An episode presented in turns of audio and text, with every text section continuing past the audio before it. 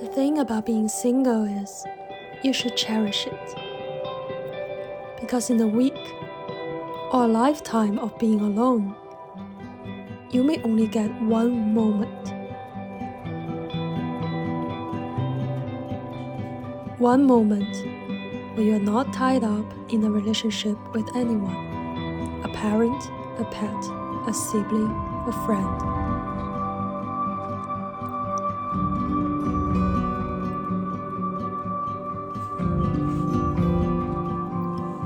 one moment where you stand on your own.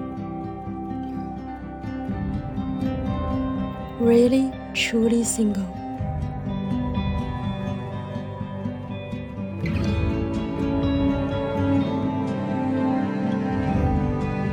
And then